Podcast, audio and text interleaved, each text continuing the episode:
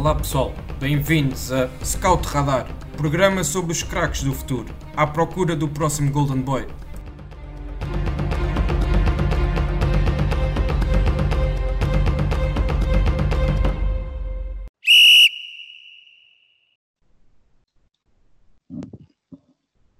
Olá, bem-vindos mais uma vez ao Scout Radar, o podcast da ProScout onde apresentamos e discutimos os craques do futuro. Hoje tenho comigo os colaboradores da ProScout André Zeferino, que faz o atrico de participações aqui no podcast, e o Tomé Azevedo, que é uma estreia aqui no Scout Radar. A ambos agradeço a vossa disponibilidade e a partilha dos vossos conhecimentos comigo e com os nossos seguidores durante este episódio. Como o título indica, este episódio uh, pertence à primeira parte de uma série onde falaremos do campeonato de sub-23, oficialmente categorizado uh, por, por Liga Revelação, e dos jogadores que durante esta época de 2019-2020 se mais destacaram neste escalão.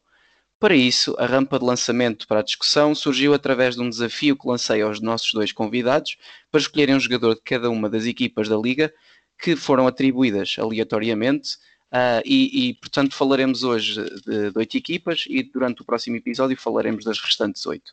Assim sendo, e sem mais demoras, vamos partir já para a discussão do, dos jogadores e conhecer que jogadores os nossos convidados escolheram.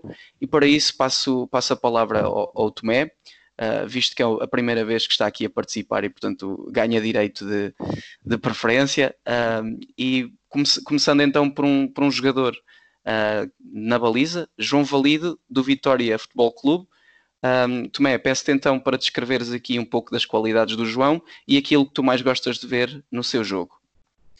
Olá, antes de mais quero agradecer o convite e aproveitar para te saudar e saudar também o André, assim como aos restantes ouvintes. Uh, como falaste, exatamente, o escolhido para a equipa do Setúbal foi o João Valido, Uh, a decisão foi difícil porque há outros jogadores que têm sido até mais determinantes na equipa, porque o, João tem dividido a titularidade com outro guarda-redes, mas decidiu-se escolher o João Valido porque não é comum um jogador tão jovem uh, estar neste patamar quando se trata de um guarda-redes. Portanto, o João é um produto da formação do Vitória, tirando uma época que passou pelo Benfica, fez toda a, sua formação em Setúbal. além disso, é internacional pelas camadas jovens de Portugal, participou inclusive no torneio de Toulon ano passado Uh, é um guarda-redes nascido em 2000, ou seja, teoricamente ainda está no seu primeiro ano de sénior, mas na época passada já jogou no Sub-23, ou seja, neste escalão da Liga Revelação.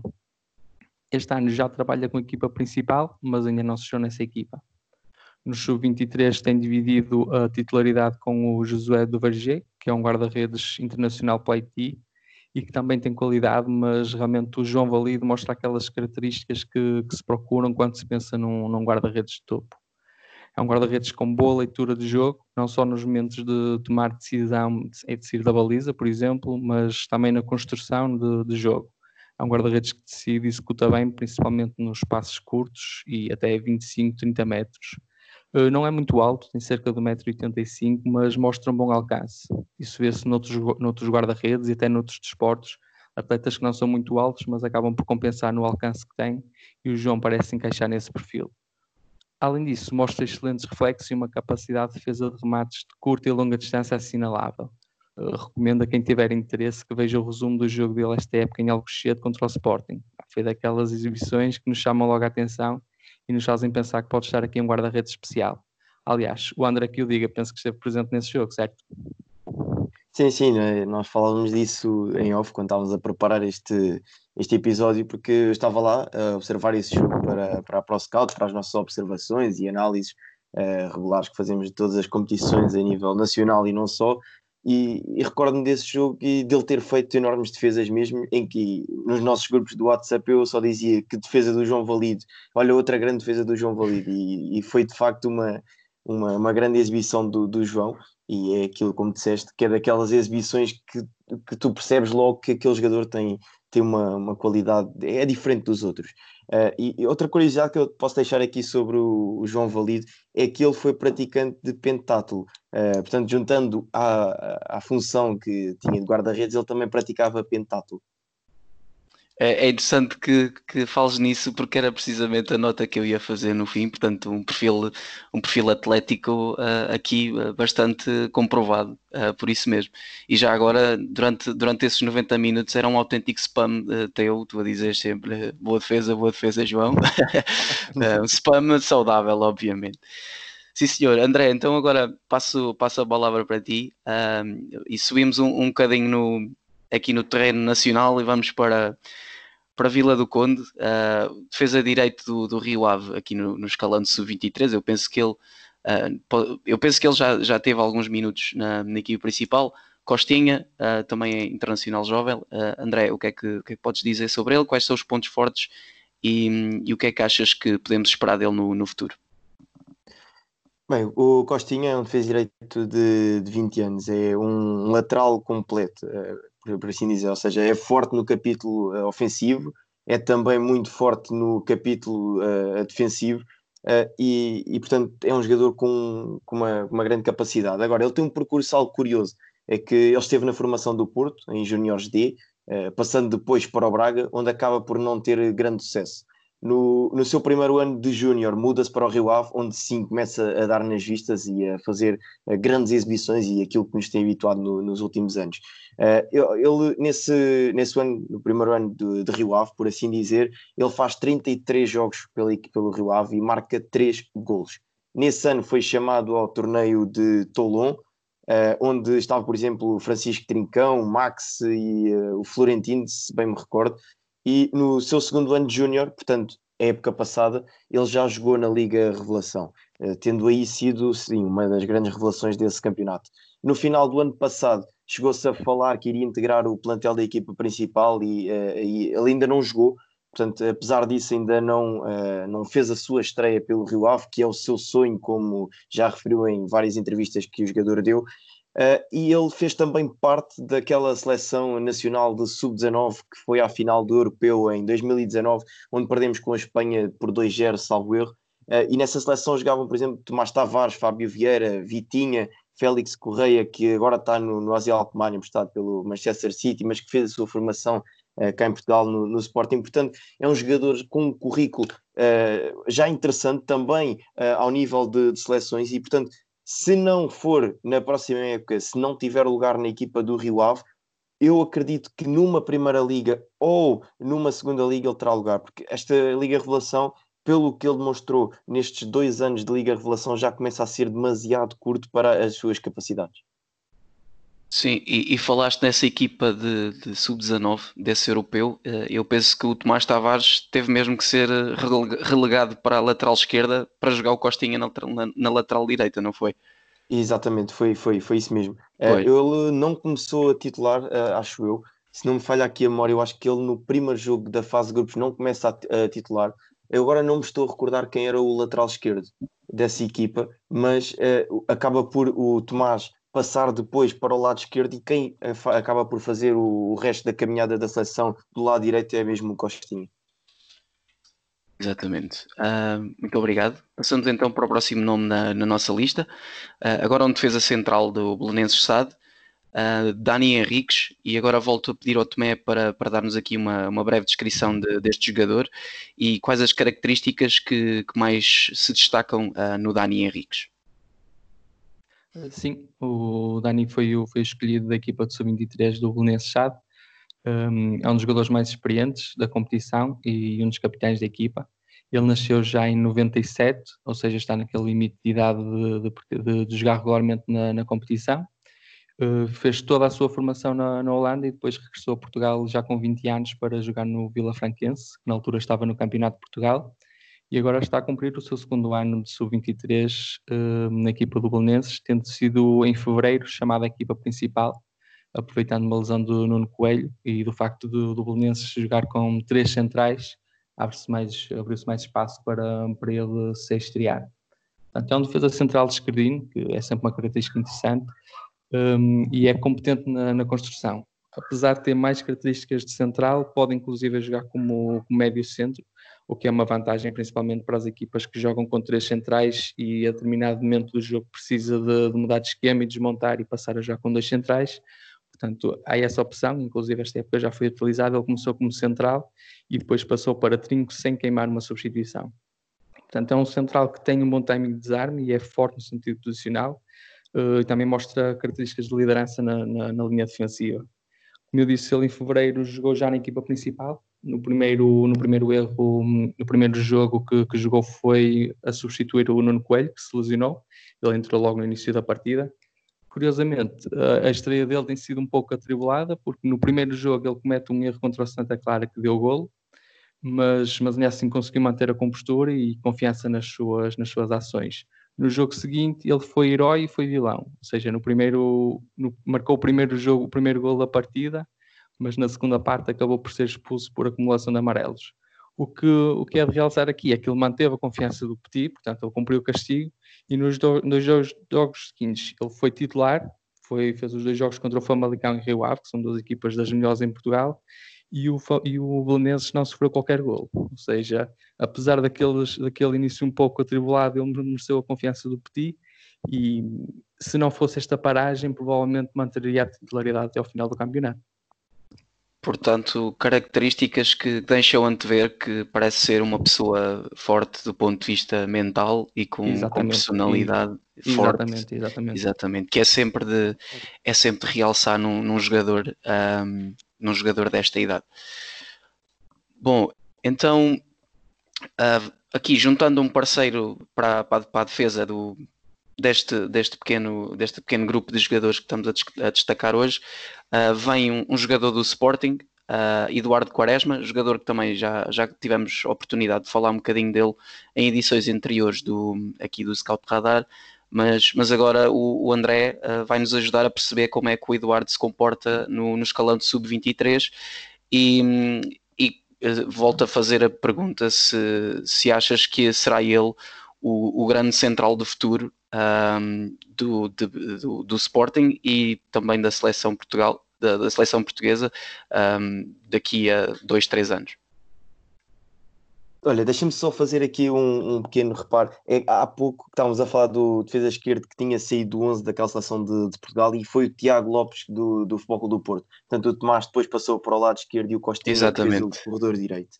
Agora, em relação ao Obrigado. uh, o Edu, a defesa central de 18 anos de idade, e é preciso que se frise bem a idade que, que ele tem, tem 18 anos. Portanto, ele foi formado na, na academia do, do Sporting em, Alcochete e é uma das grandes promessas do, do Sporting. Ele, esta temporada, já integrou os trabalhos da equipa principal uh, e falava-se, inclusive, de que poderia vir ainda a ser aposta no que faltava do, do campeonato, dada a chegada de Ruben Amorim e ao facto de gostar de jogar com, com os tais três centrais. Uh, infelizmente uh, para ele uh, esta situação do, do Covid-19 não, não o veio ajudar, mas para mim é um, é um jogador e um central de enorme qualidade. Ele tem uma saída de bola muito positiva e é superlativo, quer em passe curto, quer em passe longo, mas também em, em condução com bola. Ele tem facilidade em sair em condução deste trás e é muito interessante ver que ele ao longo dos jogos contra diversas equipas, uh, seja equipas mais à altura do Sporting, por exemplo o Benfica nesta Liga Revelação, uh, ou equipas com uh, menos qualidade, por assim dizer, é interessante ver que ele consegue fazer isso com, com as diferentes equipas. Portanto, esse sim parece-me o fator mais preponderante no, no, seu jogo, mas estamos a falar de um jogador que está no seu primeiro ano de júnior, portanto, tem uma qualidade incontestável e, e, é notável que esteja a saltar patamares aqui na, na, sua formação. Eh, esta época, na Liga Revelação, ele tem sido um dos pilares da equipa do, do Sporting e na próxima temporada eu acredito que uh, ele irá uh, fazer, fazer parte da, da, equipa principal do, do, Sporting, dada a necessidade de Ruben Amorim querer uh, os tais 5, 6 centrais para poder jogar com, com os três centrais de início, acredito que o, o Eduardo Quaresma, dado também toda a conjuntura que o Sporting vive, o Sporting terá de apostar mais na prata da casa e, portanto, o Edu acho que aqui se apresenta como um, jogador uh, com bastantes créditos para uh, ser a opção de Rubén Amorim. Em termos de seleções, ele é internacional por Portugal de, desde o sub-15 até ao sub-19. Portanto, aqui também já tem um currículo em termos de seleções uh, bastante interessante. Sim, era precisamente por, por esse currículo que eu, que eu estava a referir. Se, se achas que ele será jogador para chegar à seleção A, e já agora permite-me uma, uma, outra pergunta sobre o sobre Eduardo, porque há vai havendo várias discussões sobre qual a melhor posição uh, para ele, se é a defesa central, se, se é a médio defensivo, como, como já fez algumas partidas nessa posição. Uh, pergunto na tua opinião, qual é que achas que será a posição onde ele vai render mais, dadas as suas características? Olha, em relação à seleção, claramente eh, não tenho aqui dúvidas de que uh, com o passar do, dos anos ele uh, chegará mais cedo ou mais tarde à seleção A. Isso aí não, não, não tenho grandes dúvidas que isso irá acontecer. Em relação à posição, isso é uma, uma discussão que inclusive já tivemos nos nossos grupos. Eu tenho uma opinião muito particular em relação ao Edu. É que ele é lá está, aquilo que eu falei dele e que ele era muito bom é a sua uh, saída de trás, ou seja, a sua condução a partir de trás. Jogando na posição 6, ele não irá estar de frente para o jogo uh, tantas vezes, ou seja, irá estar mais pressionado também e, e, e portanto, teria de rodar algum, em algumas situações para depois uh, conseguir jogar para a frente. Eu acredito que ele, a defesa central, dada a velocidade que tem, a, a qualidade também ao nível do desarme, esta capacidade de condução de bola e passe, eu acho que a defesa central sim é onde ele pode render mais. Agora, não digo que não possa jogar a 6. Acho que a defesa central uh, será muito, muito mais forte e poderá, uh, enfim, ter aqui melhores resultados. Ele é um defesa central que, que, pensa como, como um médico, que executa como um médio, então é sempre difícil projetar onde é que ele, onde é que ele vai encaixar mais, mas, mas concordo com o André. Acho que, que a central, pela capacidade de antecipação que ele tem e pressão, acho que, acho que hum, vai ser o caminho dele. Mas já agora volto, volto a frisar aqui que o, André falou da idade dele. Há pouco falamos de um central que nasceu em 97 e agora estamos a falar de um central que nasceu em 2002. Portanto, são aqui cinco anos de diferença e que, e que revela bem a maturidade que, que ele já apresenta e, e o porquê de já estar a ser tão falado.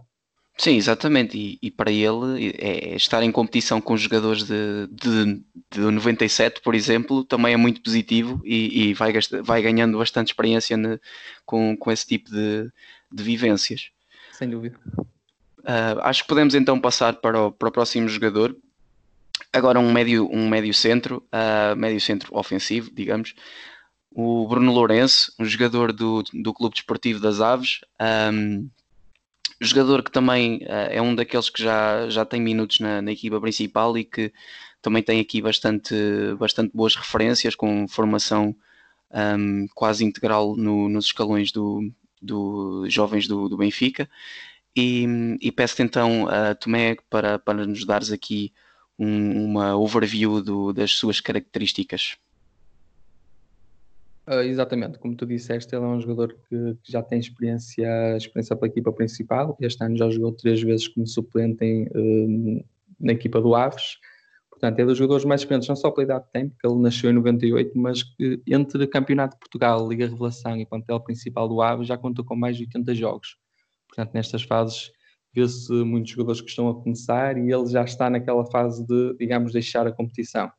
Uh, Acrescenta-se que, que, desta lista exclui-se aqui o Ricardo Mangas, Bruno Moraes, Reco Silva e o Zidane Banjaki, que começaram no sub-23 do Aves e que teriam qualidade para ser nomeados, mas como já pertencem à equipa principal há alguns meses, nós, nós optamos por, por excluí-los. Em relação ao Bruno, como disseste, ele fez praticamente toda a sua formação no, no, no Benfica e foi internacional sub-16, 17 e 18 por Portugal na sua primeira época como profissional, assinou pelo Aves e esteve emprestada ao Montalegre, da equipe hum, do Campeonato de Portugal. Portanto, na época passada foi uma das figuras da, da equipa Avense que venceu a Liga da Relação e a taça de, da Liga. Portanto, este ano está a jogar uh, no Sub-23, mas já começou a trabalhar mais vezes com a equipa principal, como tu referiste. A nível de características, é um médio externo esquerdinho com forte capacidade de organizar e criar jogo, mas também acrescenta capacidade física, trabalho e pressão ao meio campo. Embora não seja um jogador que se destaque pelas características defensivas, pode jogar praticamente nas três posições do meio campo, em duplo pivô, eh, em oito ou até à frente de dois médios mais defensivos. Eh, eu acho que o Bruno Fernando é um bom exemplo, o Bruno Lourenço, aliás, é um bom exemplo da, da mais-valia que é a Liga Revelação. É um jogador que sempre teve qualidade, mas não tinha muito espaço em jogar na primeira ou na segunda, eh, na segunda liga então a, a Liga Revelação permitiu-lhe crescer num, num, contexto favorável e hoje seguramente já está preparado para, para jogar no outro patamar. É, e, e, ainda bem que referiste a quantidade de opções que, que havia no, no Aves para serem escolhidas e, e, já agora faço aqui um pequeno, um pequeno throwback, quando falámos do Belenenses também havia, havia vários jogadores uh, nessa situação, que têm sido realmente duas equipas que têm integrado bastante bem os, os jogadores da equipa 23 depois no, nos trabalhos de, das equipas principais. Sim, sim, um, sim, exatamente. Não sei se o, se o André uh, tem mais alguma coisa aqui a dizer sobre o, o Bruno. Sim, tinha só, eu queria só dizer aqui uma coisa: é que o Bruno Lourenço já conta com 31 internacionalizações pelas camadas jovens de Portugal, eh, desde sub-16, 17 e 18.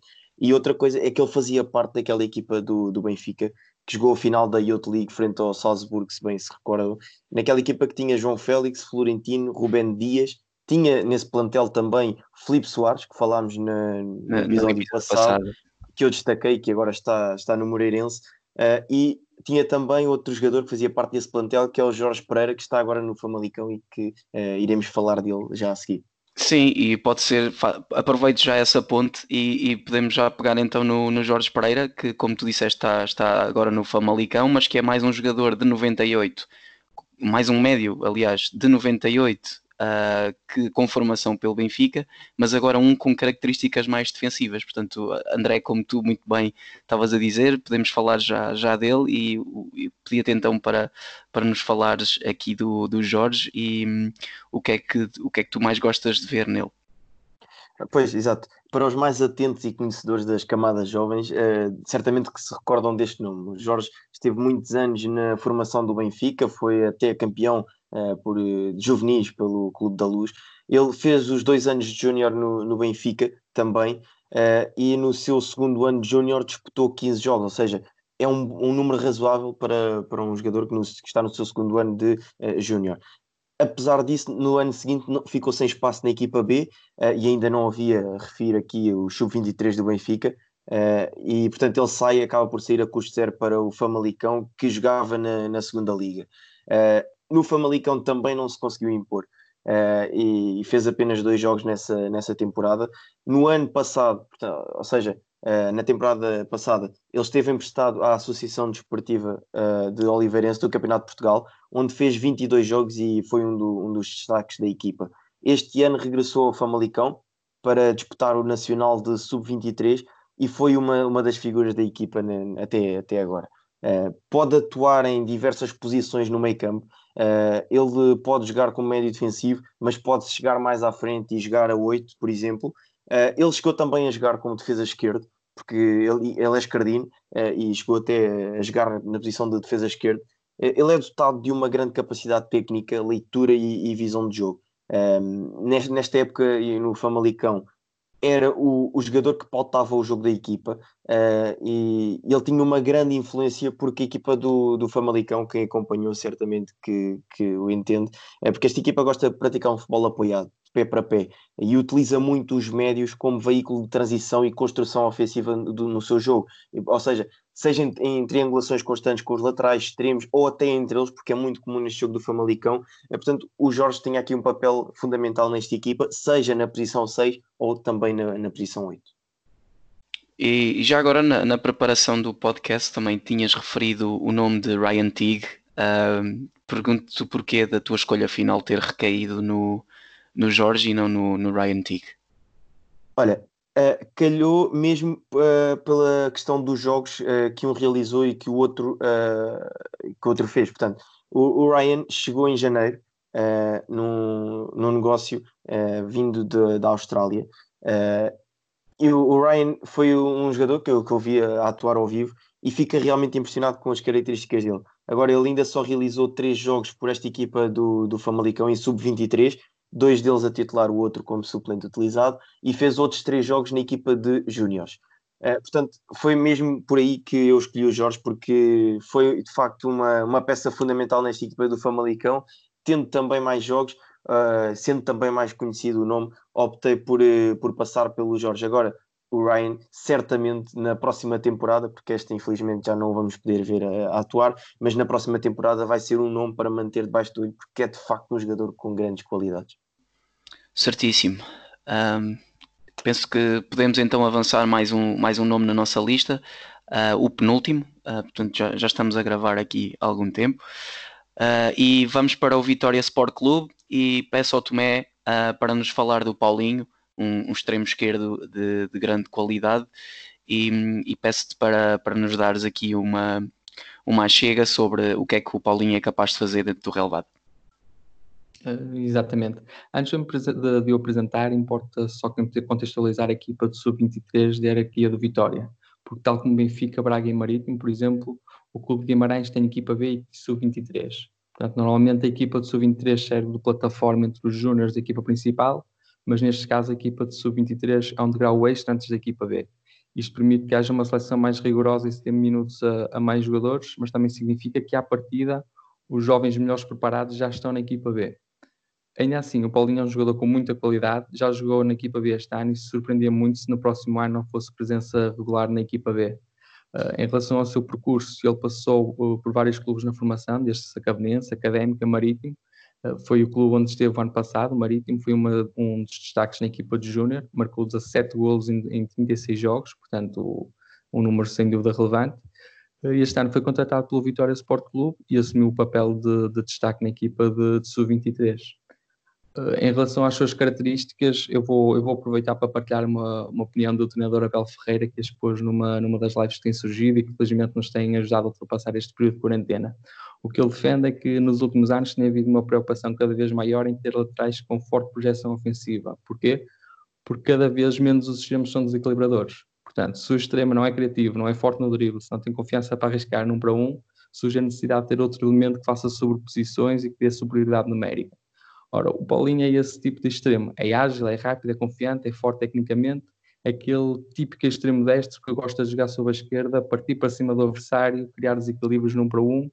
É óbvio que este tipo de extremos, nesta, principalmente nesta idade, perde muitas bolas, fica frustrado, mas se mantiver este perfil, eu acredito que vai se tornar num extremo que vamos ouvir falar muitas vezes no futuro.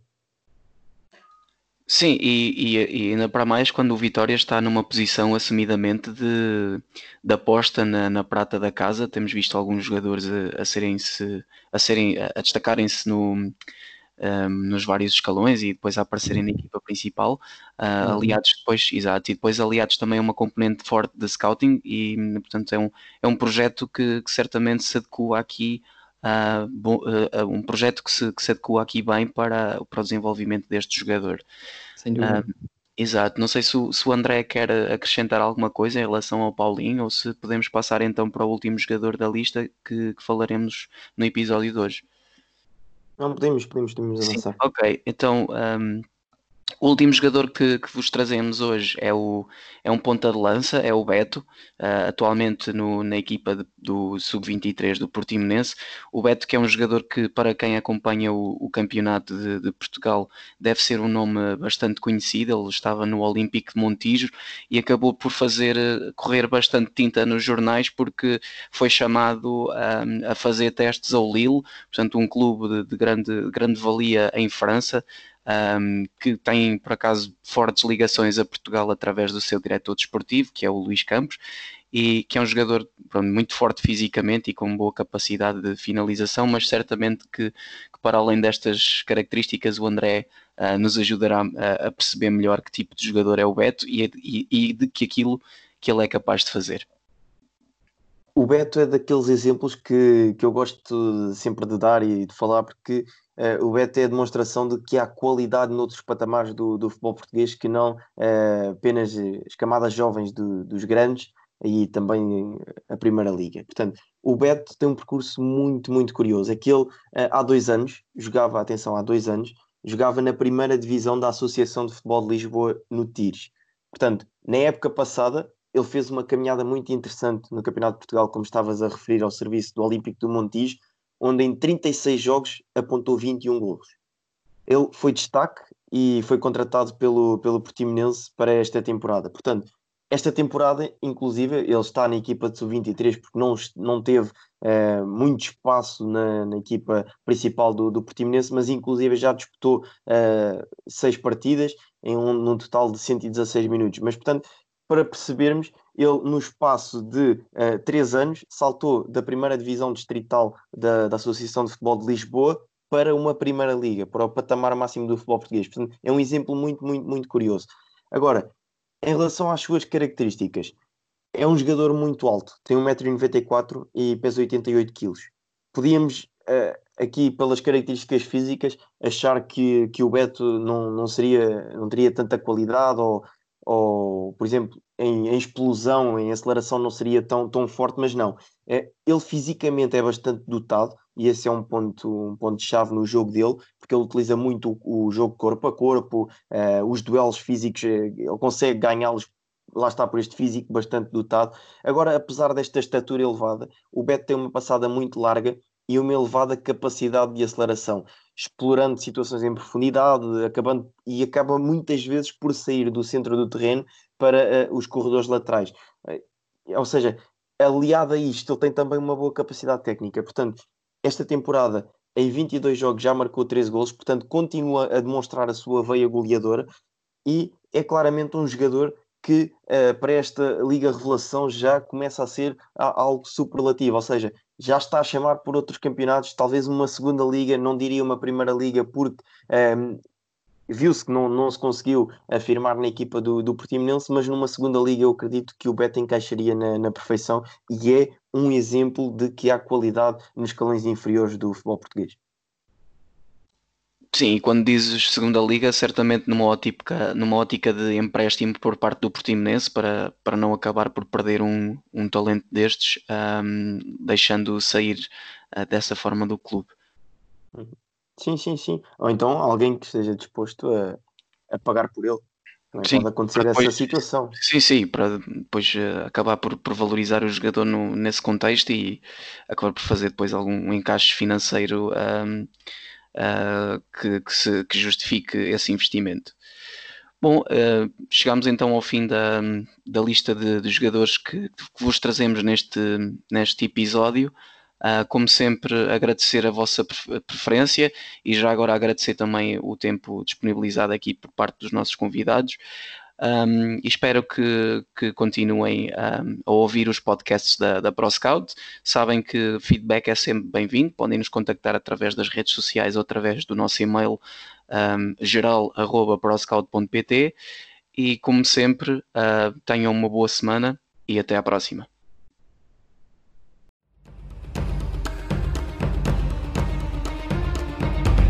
Obrigado por nos terem seguido em mais um episódio. Sigam o ProScout nas redes sociais em Facebook, Twitter, Instagram, YouTube e principalmente no nosso site em www.proscout.pt. Até à próxima!